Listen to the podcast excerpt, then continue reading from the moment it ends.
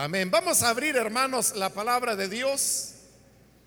En esta oportunidad lo hacemos en el libro del profeta Ezequiel.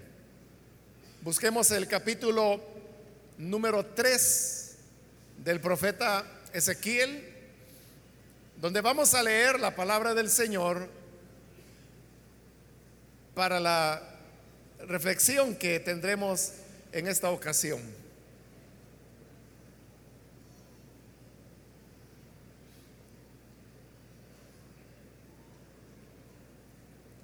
Dice la palabra de Dios en Ezequiel capítulo número 3 y versículo 1 en adelante. Me dijo, hijo de hombre, come lo que hayas, come este rollo y ve y habla a la casa de Israel. Y abrí mi boca y me hizo comer aquel rollo.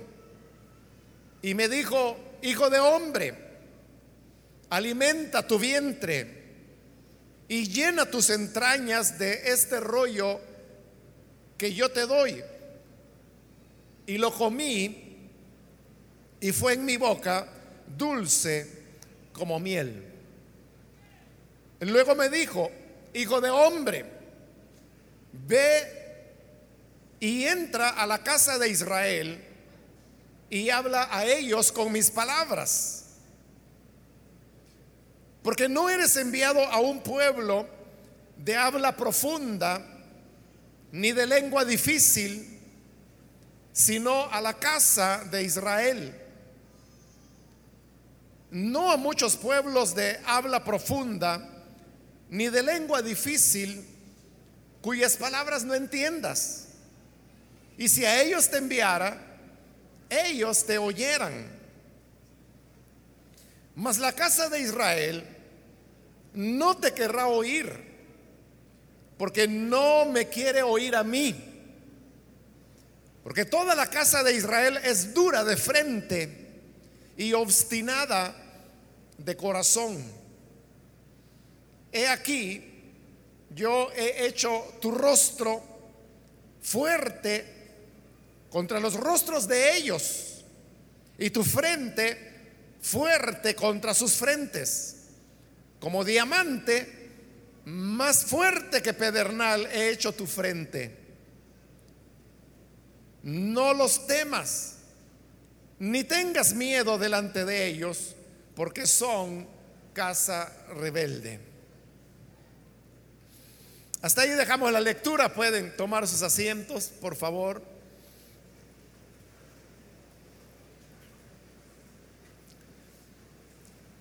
Este pasaje que acabamos de leer es parte del llamado que el Señor hizo a este hombre llamado Ezequiel para que él se convirtiera en el mensajero del Señor.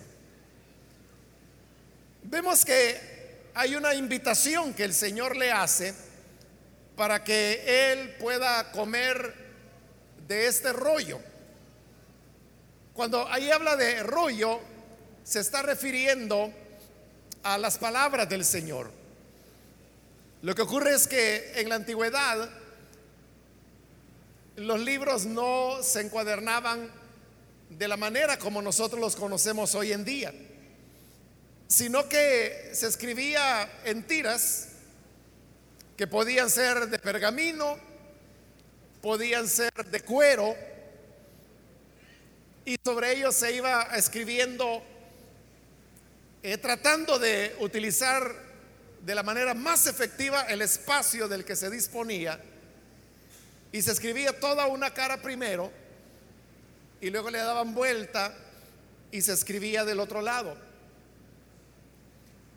La longitud de estas tiras de pergamino o de cuero podía llegar a tener varios metros, lo cual hacía que fuera difícil el poder manejar una pieza tan grande y poderla utilizar, por ejemplo, en las lecturas que se hacían en las sinagogas o en los estudios que se hacían en el templo y en los lugares de enseñanza de la ley, para facilitar el manejo de estas piezas tan largas, lo que hacían era que la enrollaban por ambos extremos y entonces cuando ellos necesitaban leerlo, lo que hacían era comenzar por el primer extremo e iban avanzando en la lectura. Y lo que iban dejando atrás lo iban enrollando, en tanto que lo que iban a leer lo iban desenrollando. Entonces era como esa tira larga, tenerla enrollada por los dos extremos. Entonces se iban girando para ir haciendo avanzar lo que la persona podía leer. Por eso es que los libros eran guardados y eran manejados como un rollo. Y a eso se debe que acá se le da el nombre de, rollo, pero se está refiriendo a, a la palabra del Señor, lo que Él había revelado hasta ese momento. Que si todo lo que Él había revelado se hubiera colocado dentro de un rollo, hermano, hubiera sido un rollo gigantesco, porque solamente un libro que pudiera ser, por ejemplo, Isaías, Jeremías, eran libros eh, bastante largos que hacían eh, rollos bastante gruesos que no eran fáciles de manejar, hablando de un libro. Ahora imagínense si todo lo que eran las escrituras que habían sido reveladas hasta este momento se hubieran colocado en un solo rollo, se hubiera necesitado una grúa para manejar un rollo de ese tipo. De manera que no había, no había la posibilidad de tener todas las escrituras del Antiguo Testamento. Y, no porque no se conocieran, sino porque no había manera, en primer lugar, económica y luego logística de poder tener todas las escrituras en un solo lugar. Por eso es que podía ser que en una sinagoga tuvieran un libro,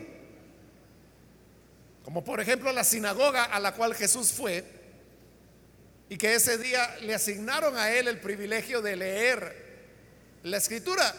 Y dice el Evangelio de Lucas que lo que él leyó fue en el profeta Isaías. Es decir, que ese rollo que había en esa sinagoga de Nazaret era únicamente el libro de Isaías, pero seguramente ese era todo lo que tenían ahí. Probablemente en otra sinagoga, quizás cercana, tal vez lejana, podía haber otro libro.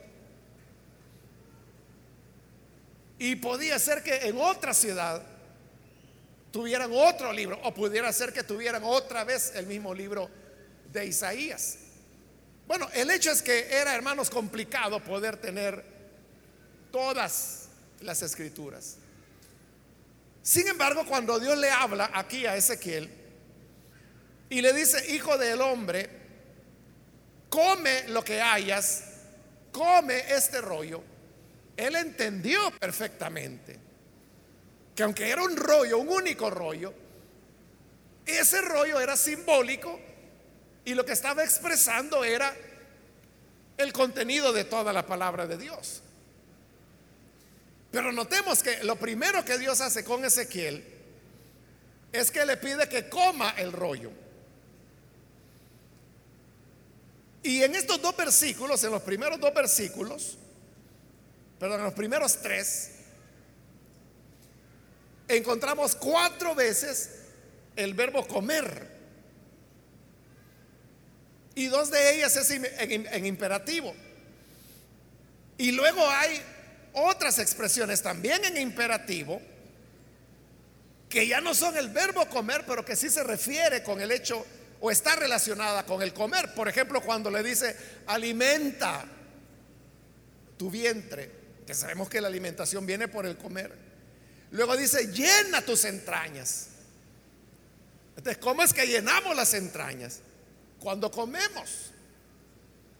Por eso es que cuando usted da una buena comilona, se pone la mano en el estómago y dice, no, ya, no me cabe nada. Dice, usted sabe que estoy lleno y se toca el estómago porque llenó sus entrañas de lo que comió. Entonces lo que tenemos en estos tres versículos es una insistencia. Come lo que hayas. Come este rollo. Me hizo comer aquel rollo. Alimenta tu vientre. Llena tus entrañas. Llena de este rollo. Y lo comí, dice. Pero esta insistencia en el hecho de comer, comer, comer o llenar o alimentarse, está hablando de un elemento que también es simbólico, pero que lo que expresa es la necesidad que Ezequiel tenía de apropiarse del rollo que hemos dicho es la palabra de Dios.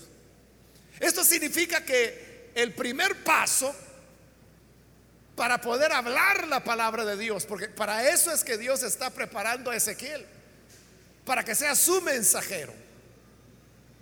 Por eso estamos en los primeros capítulos y por eso yo le decía, esta es parte de su llamado a convertirse en mensajero de Dios. Pero uno de los primeros elementos era que él se apropiara de la palabra de Dios. Es decir, nosotros, hermanos, no podemos pretender ser mensajeros, llevar el mensaje de Dios a las personas si no hemos comido si no nos hemos apropiado totalmente de la palabra de Dios. Por eso la insistencia en el tema de come lo que hayas, come este libro, aliméntate de él, llena tus entrañas. Es una insistencia en que debía ingerirlo.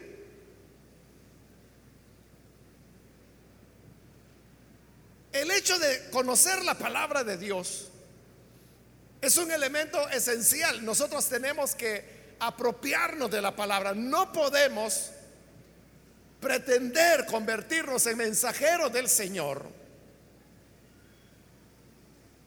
si no tenemos una apropiación de la palabra de Dios. Porque entonces, ¿qué va a hablar? Por eso es que lo primero que Dios le pidió a Ezequiel fue que él, comiera y dice que Ezequiel se lo comió. Y la parte final del versículo 13, él dice, fue en mi boca dulce como miel. Usted sabe que la miel es, es muy dulce, ¿no? Pero el mismo hecho de que sea dulce es lo que lleva a las personas a comer una y otra vez. La persona puede decir solo una probadita de miel, pero una vez la probó, quiere probar de nuevo, y de nuevo, y de nuevo, y de nuevo. Porque e, es dulce, o sea, lo dulce nos atrae. Y nada más dulce que la miel. Esto significa que la palabra de Dios, cuando nosotros la tomamos en serio, viene a ser dulce para nuestra boca. Y es como la miel que una vez la hemos probado ya no nos podemos detener. Y necesitamos seguir comiendo y comiendo de ella y en la medida que comemos nos vamos apropiando de la palabra de Dios. Cuando usted come cualquier alimento, pongamos por ejemplo que usted se comió un mango Hay un momento que el mango es una cosa y usted es otra cosa. El mango es una fruta y usted es una persona, pero usted viene y se la come. Cuando se lo ha comido, comienza el proceso de digestión por el cual su organismo va a extraer del mango todos aquellos elementos que le son útiles para su nutrición. Es decir, que hay un momento en que el mango es absorbido, es digerido, pero es digerido por usted. hay un punto en el cual ya no se puede distinguir qué es el mango y qué es usted. Porque este mango ya fue procesado, ya fue digerido. Ya se separaron los azúcares que fueron absorbidos y están ya en el torrente sanguíneo. Ya se tomaron las vitaminas que fueron también procesadas, absorbidas. La sangre se encarga de distribuirla por todo el cuerpo. Entonces, ¿a dónde está el mango ahora? Podríamos decir, y sin exagerar, que se ha llegado a convertir en parte suya. Por eso es que los médicos dicen, somos lo que comemos. Porque lo que comemos es lo que pasa a integrarnos, a ser parte nuestra.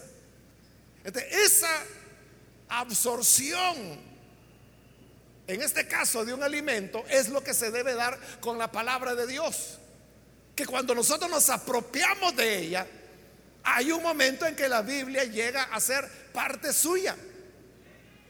Y solamente cuando es suya, es cuando usted puede convertirse en un mensajero del Señor. Las personas no van a llegar a una conversión y tampoco van a llegar a conocer a Jesús por regaños que usted le dé a la gente, por argumentos que usted quiere utilizar, por razonamientos que quiera dar a las personas. No es así como la gente llega a nacer de nuevo. Llegan a nacer de nuevo a través de la palabra de Dios. Entonces lo que nosotros debemos hacer es transmitir a las personas, entregarles la palabra. Pero ¿cómo va a entregar la palabra si usted no la tiene? Y lastimosamente, hermanos, eso es lo que ocurre. Que los creyentes no han hecho lo que Ezequiel hizo, que es alimentarse, llenar sus entrañas de la palabra de Dios, pues no la conocen. Lo que ocurre con los evangélicos es que lo que tienen es una serie de frases aprendidas que ellos creen que la Biblia lo dice y la Biblia no dice eso, o lo dice de otra manera. Pero ¿por qué la gente cree que dice eso? Porque ha oído. Ha oído que otro fulano por ahí dice cierta frase y son frases que se repiten una y otra vez. Pero la gente no, no, no entiende eh, el contexto. Allá en Filipenses hay un pasaje que dice, mi Señor pues proveerá a todo lo que os falta. Hay gente que usa esa frase y comienza a decir, el Señor va a proveer a todo lo que nos falta. No se preocupe hermano, el Señor le va a proveer a todo lo que les falta. Y la gente va repitiendo y repitiendo y repitiendo la frase hasta que hay un momento en que la gente se la aprendió de memoria. Pero yo le preguntaría, ¿A quiénes les está diciendo Pablo que el Señor les proveerá todo lo que les falta? ¿A quiénes? Y más importante aún, ¿por qué se los está diciendo? ¿En base a qué les está diciendo que el Señor les proveerá todo lo que les falta?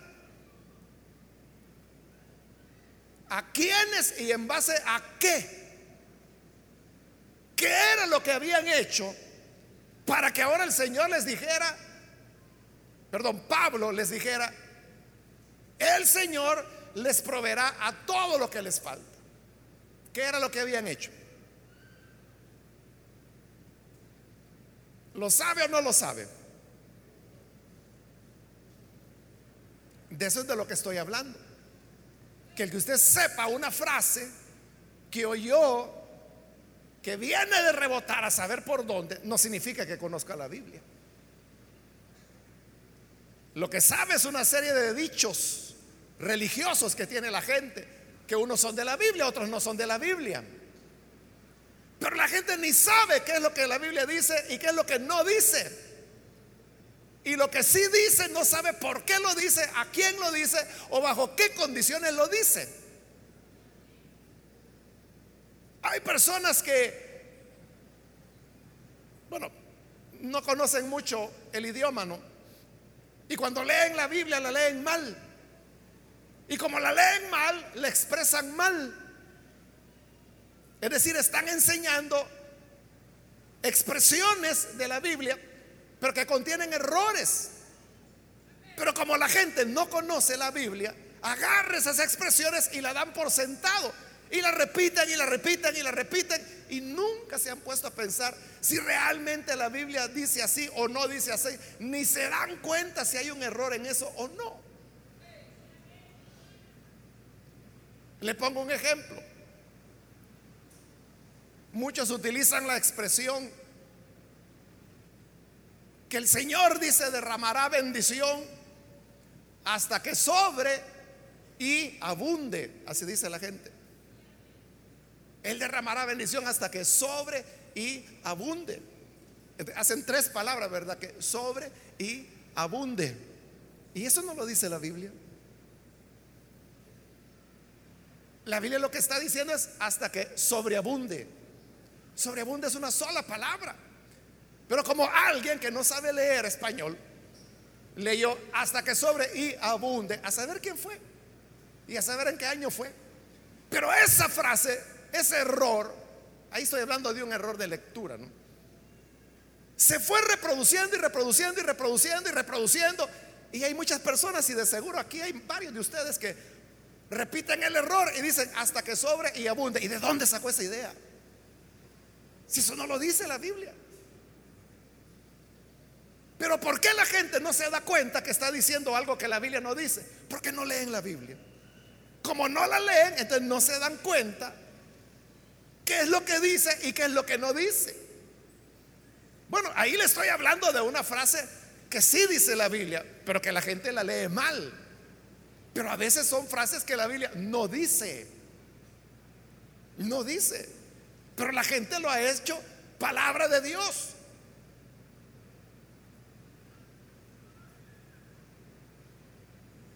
Y por eso la gente dice, bueno, como dice la Biblia, que ni una hoja se mueve si no es la voluntad de Dios. ¿Cómo no? ¿Y a dónde dice la Biblia eso? En el libro de mis inventos, capítulo 3, versículo el que usted quiera ponerle, ¿verdad? Porque eso no lo dice la Biblia, pero la gente lo da como palabra de Dios. Y comienza a citarlo como palabra de Dios. Ahora, ¿por qué se da todo eso? Porque no hemos hecho que Dios lo que Dios pidió. Y lo que él dijo, mira, come lo que hayas. ¿Y qué era lo que hallaba? Un gran libro. Come este rollo. Aliméntate de él. Llena tus entrañas de él. Entonces debemos llenarnos de la palabra, amándola, conociéndola. Y si usted dice, es que la Biblia es muy aburrida. Mire, yo la leo, pero le voy a ser sincero, la leo cuando ya me quiero dormir. Me quedo dormido con la Biblia en la cara. Entonces usted no le ha descubierto el sabor a miel que tiene. No, no le ha descubierto la dulzura. Porque eso es lo que le va a animar a continuar y a continuar. Entonces, cuando llega la hora en que debe evangelizar a alguien, ¿en base a qué lo evangeliza? En base a, dichos de la gente, en base a inventos. ¿Y usted cree que eso lo va a hacer nacer de nuevo? Por eso es que Dios le pide a Ezequiel que se llene de la palabra, que coma del libro. Y lo hemos dicho cuatro veces, se lo repite. Y ve el versículo 4. Luego me dijo, hijo de hombre, ve y entra a la casa de Israel y habla con ellos. O sea, tiene que ir a hablarles a los israelitas con mis palabras. No era que tenía que ir a hablar con inventos. No era que tenía que ir a hablar con frases que la gente repite y repite y repite y no sabe de dónde salieron, quién las hizo, si eso dice la Biblia o no lo dice. Pero Dios le dijo, mira, háblales con mis palabras. Dios lo que quiere es que hablemos sus palabras. Sus palabras. Pero solo podremos hablar sus palabras si nosotros las tenemos. Por eso es que Dios le dijo primero, come, come, come. O sea, cuatro veces, aliméntate, llena tus entrañas. Y Ezequiel dice, comí. ya había comido. hoy, háblales con mis palabras, porque ya las había comido. Ya eran de él. Ya eran parte de él. Entonces Dios lo que desea es que cuando nosotros hablamos a las personas, hablemos con su palabra. Que sea su palabra la que sea el mensaje que tenemos para compartir.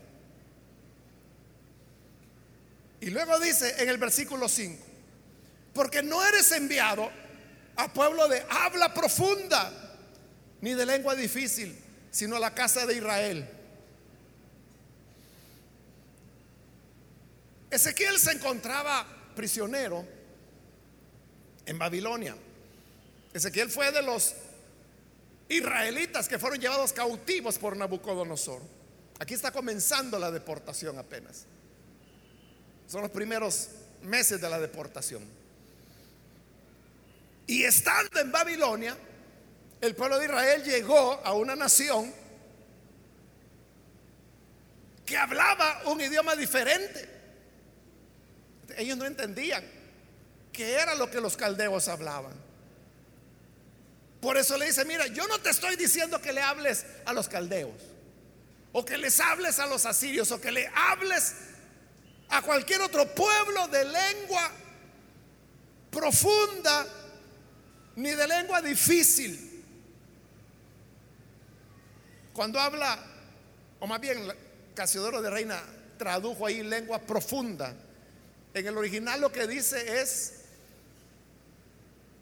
lengua misteriosa, porque eso les parecía a ellos.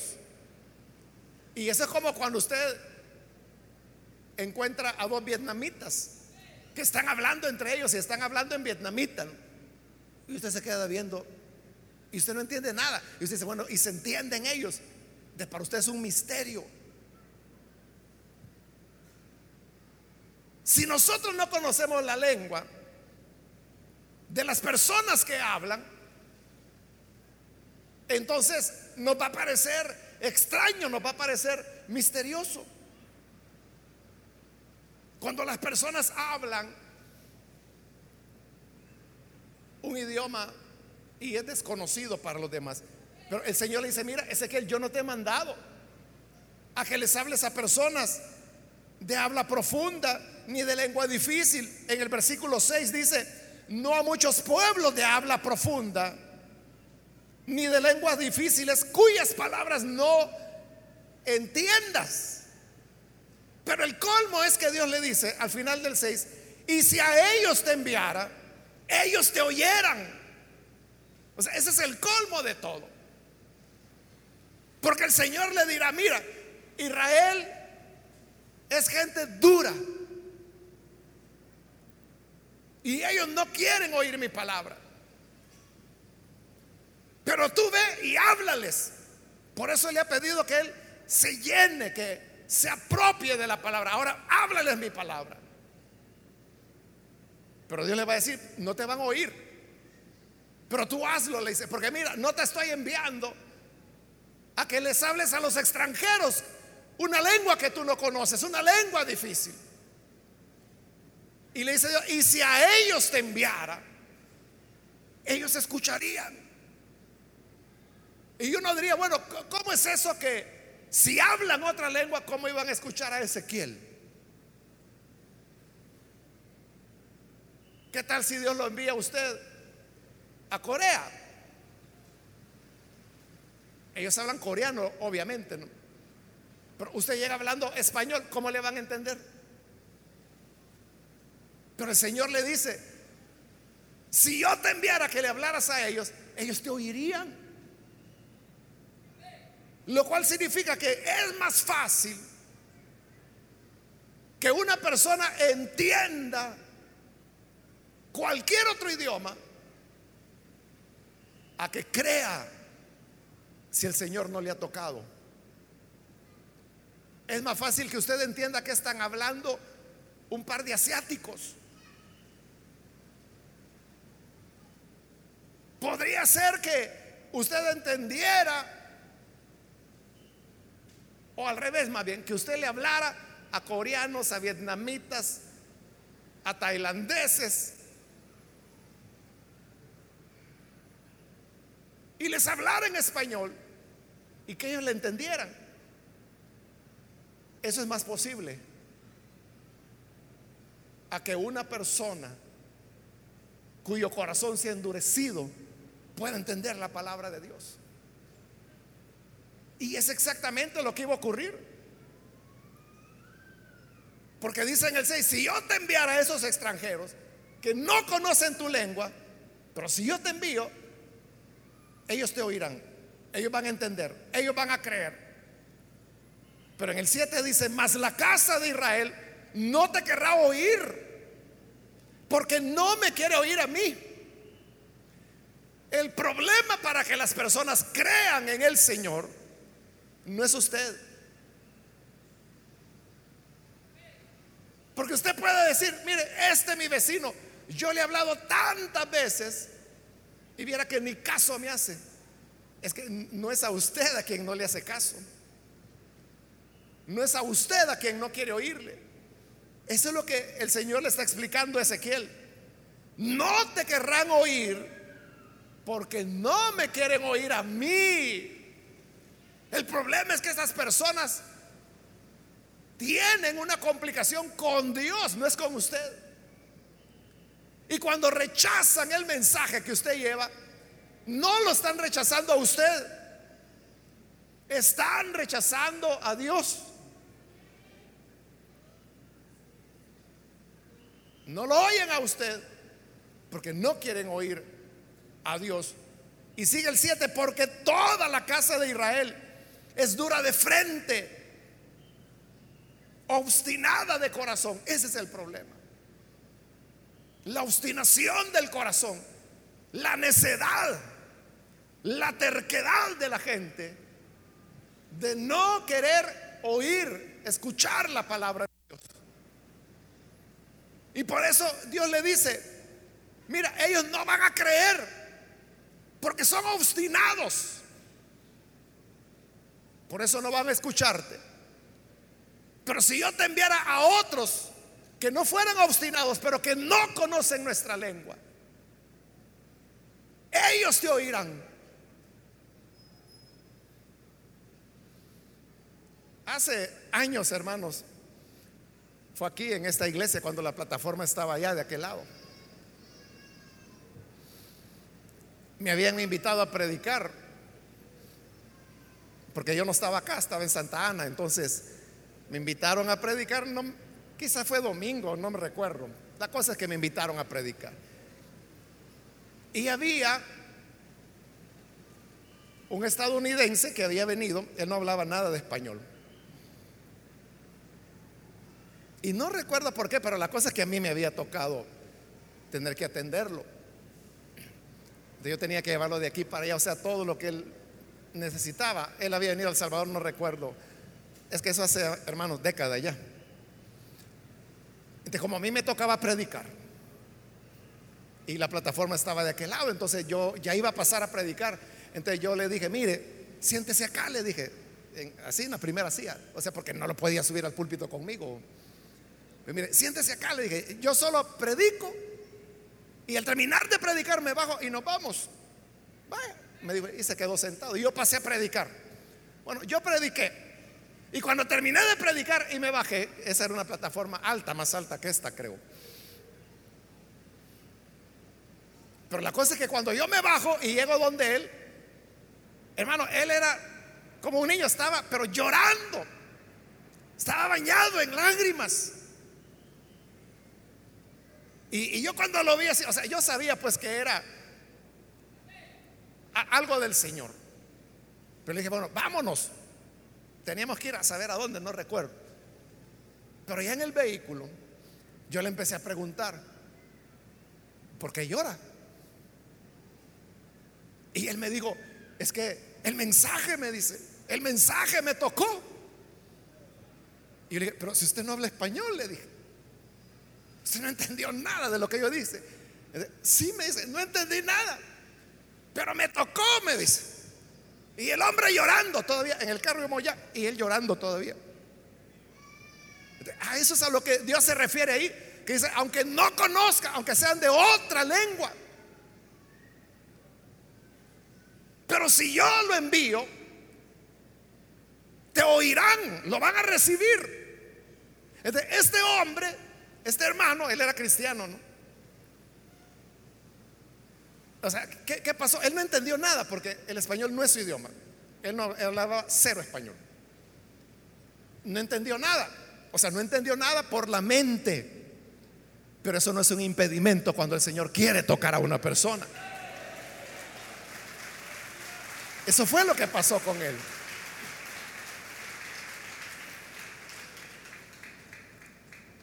El problema es cuando la persona tiene el corazón duro Hermano, ahí, aunque se le esté hablando en su propio idioma, dice no te van a oír. Y Dios de una vez le está anunciando a Ezequiel que su ministerio será un ministerio que no va a tener frutos, no va a dar resultados. Porque le dice, no te van a oír. Y no te van a oír a ti, no porque seas mal predicador, no porque no les gusta cómo predican, no es porque no me quieren oír a mí. Entonces, si no, no quieren escuchar al Señor, esa persona está más sorda que una piedra. Pero aquel, hermanos, que tiene hambre, sed de justicia, aunque no entienda, el Señor lo puede bendecir y lo puede ministrar. Porque no hay nada imposible para Dios. Amén, bendito sea Él. Entonces, dos cosas con las cuales termino y solo estoy resumiendo. Número uno, si nosotros queremos ser efectivos en transmitir la palabra de Dios, tenemos que tener la palabra. Tenemos que apropiarnos de ella, tenemos que conocerla. Nadie le tiene que ganar a usted en lectura de la Biblia. Usted tiene que leer la Biblia como el que más. Porque si no, cuando llegan los testigos de Jehová, lo hacen bailar en un ladrillo y no haya que hacer usted. Y no es que ellos tengan la razón, ellos lo que tienen es una serie de versículos tomados fuera de contextos y que lo recitan pura ametralladora. Y usted que ni sabe lo que la Biblia dice, ¿qué va a hacer? Pobre de usted, por eso lo hacen bailar en un ladrillo. Pero nadie tiene que conocer la Biblia más que usted. Porque cuando la conozca, usted va a entender cuando están haciendo mal uso de la escritura.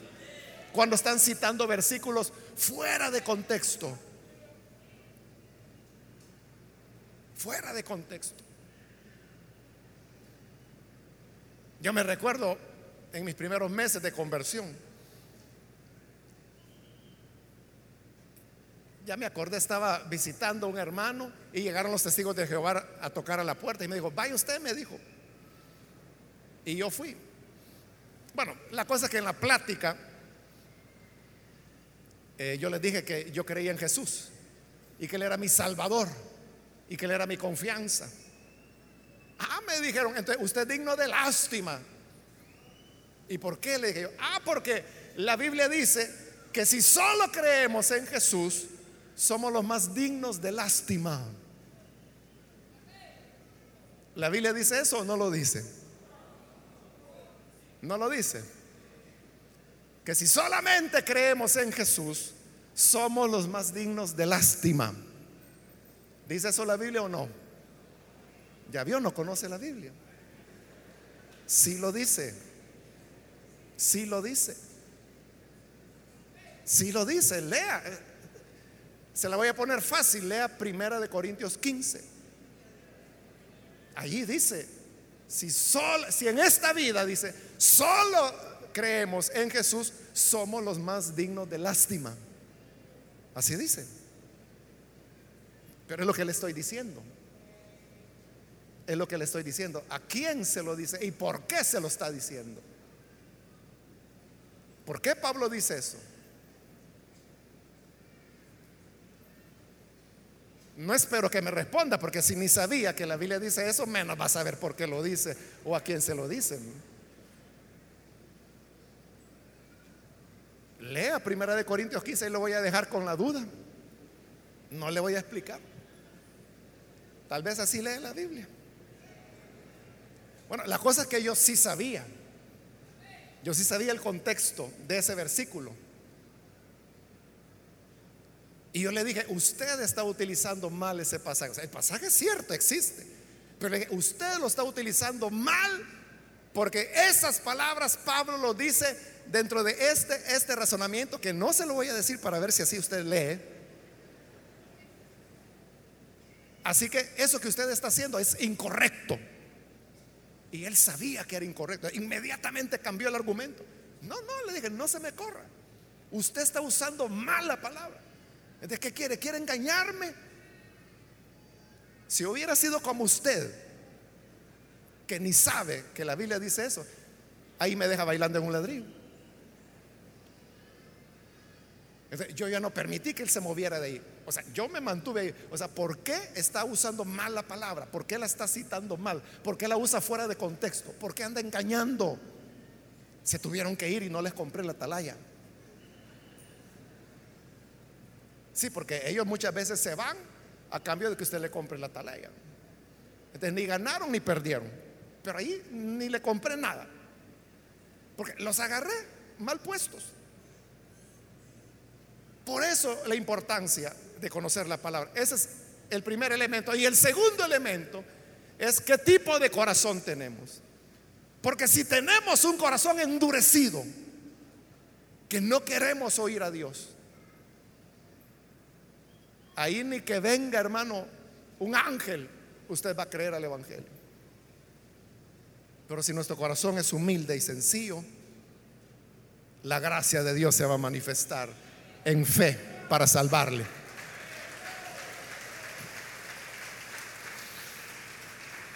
Vamos a cerrar nuestros ojos y yo quiero invitar a las personas que todavía no han recibido al Señor Jesús como Salvador pero han oído hoy la palabra del Señor y usted se da cuenta que de lo que se trata es de tener un corazón sensible para Dios. Si usted tiene ese corazón y reconoce que Jesús es el Salvador, yo quiero invitarle para que ahí en el lugar donde está se ponga en pie en señal que desea recibir a Jesús como su Señor. Y con gusto vamos a orar por usted. Muy bien, aquí hay una persona, Dios le bendiga, bienvenido. Alguien más que necesita venir al buen Salvador, puede ponerse en pie. Ahí en el lugar donde se encuentra, con toda confianza, póngase en pie. Y venga, vamos a orar. Que hoy es el momento cuando el Señor le llama. Muy bien, aquí hay otra persona, Dios la bendiga, bienvenida. Alguien más que necesita pasar. Puede ponerse en pie si hay hermanos, hermanas que se han alejado del Señor, pero hoy necesitan reconciliarse con Él. Hoy es el momento, póngase en pie también.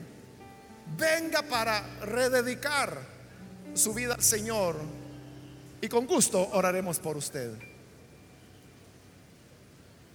¿Hay alguien más? Yo voy a terminar el llamado en este momento. Hago la última invitación. Si hay alguien más que por primera vez necesita venir al buen Salvador. Muy bien, aquí hay otro hombre. Dios lo bendiga. Bienvenido. O si hay algún hermano o hermana que necesita reconciliarse, póngase en pie también y venga porque esa es ya la última invitación que hice.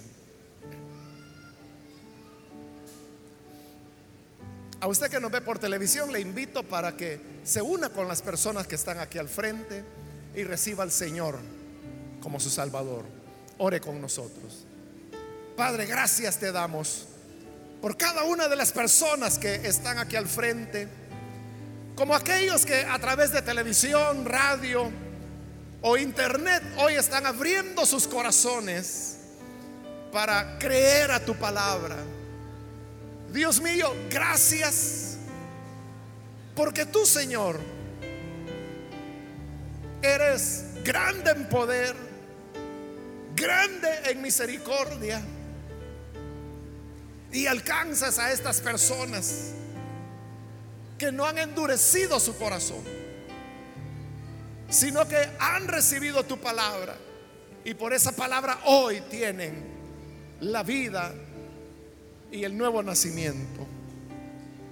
Ayúdanos para que nosotros como iglesia podamos atesorar tu palabra. Que podamos, Señor, llevarla siempre en nuestros corazones, que nos apropiemos de ella y que conozcamos tu palabra más que a nadie, que la amemos como a la miel. Y de esta manera estar preparados para dar razón de nuestra fe. Por Jesús nuestro Señor lo pedimos. Amén.